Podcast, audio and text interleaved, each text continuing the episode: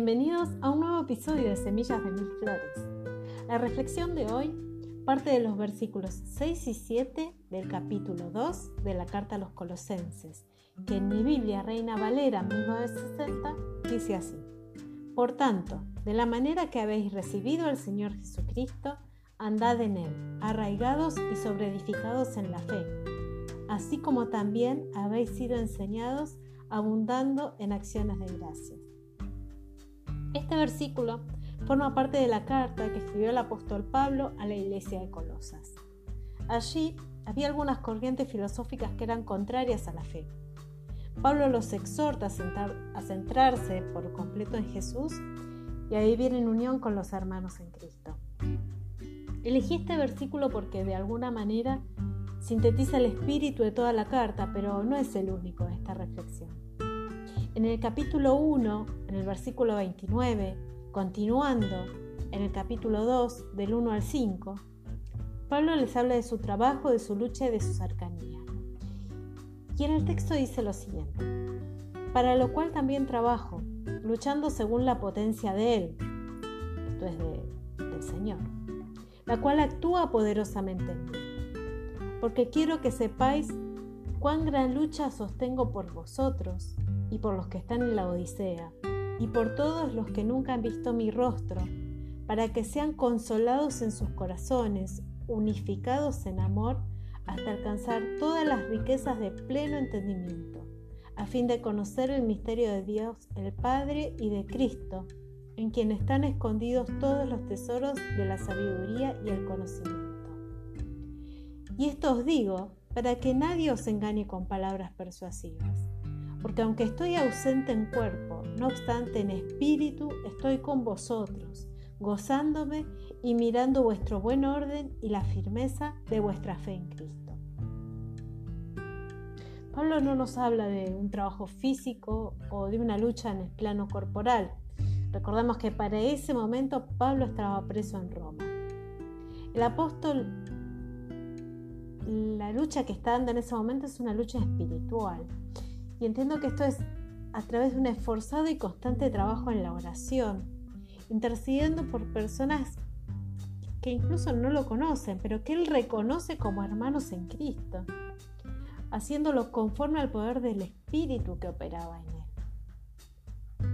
Y ese mismo Espíritu que es el que obraba en Él es el que mora en nosotros, tal como nos dice en la primera carta a los Corintios, también del apóstol Pablo, en el capítulo 3, el versículo 16.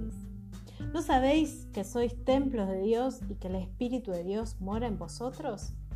A partir de que nos unimos al Señor, somos parte todos de un mismo cuerpo, de un mismo espíritu. Y esto Pablo lo tenía muy claro, por eso daba esa lucha aún en la oración por las personas que no conocía. Yendo un poco desde este punto para volver al comienzo, ¿no? ¿Cuánta relevancia toman estas palabras del apóstol Pablo en este contexto actual, en que no podemos reunirnos físicamente? Aun cuando estemos lejos, cuando estemos limitados por las circunstancias, podemos hacer algo, que es orar e interceder unos por otros, poniéndonos todos en las manos de nuestro Padre. Pero no es solo eso. Hoy en día también podemos utilizar todos los medios posibles para compartir nuestros dones y talentos, continuar llevando la palabra del Evangelio, estar atentos a las necesidades de los que nos rodean. Algo que aprendí en mi trabajo como artesana es que la falta de algo no tiene que ser un freno ni un límite real sino más bien un desafío para la búsqueda de soluciones alternativas.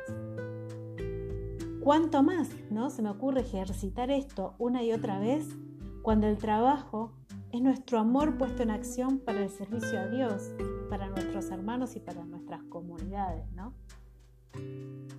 Pablo nos habla además de cercanía en el espíritu.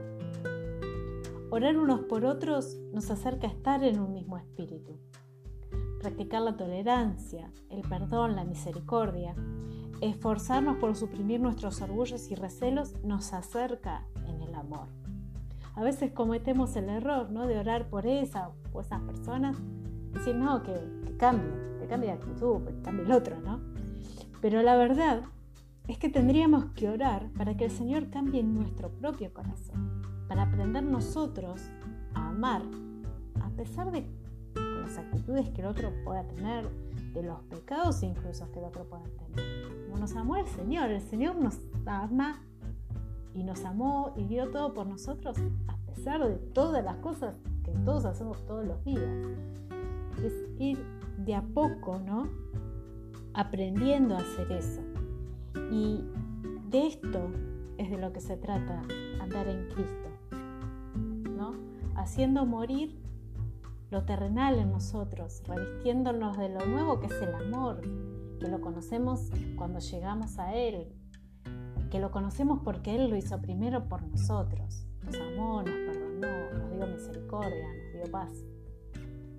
En el capítulo 3 de la carta de los colosenses también, entre los versículos 5 y 17, nos habla de esto, de morir a la vida antigua y de revestirnos en amor, soportándonos unos a otros, nutriendo nuestro espíritu en la palabra y haciéndolo todo como si fuera para Jesús, que dio todo por nosotros. Es un desafío vivir fraternalmente como iglesia y más aún hacer crecer esos vínculos fraternos en este tiempo en los que no podemos reunirnos, encontrarnos y compartir. Pero en esta palabra se nos muestra que es posible desde que hemos muerto al pecado y nacidos de nuevo en Cristo. Les envío un fuerte abrazo, los bendigo y espero encontrarnos en el próximo episodio.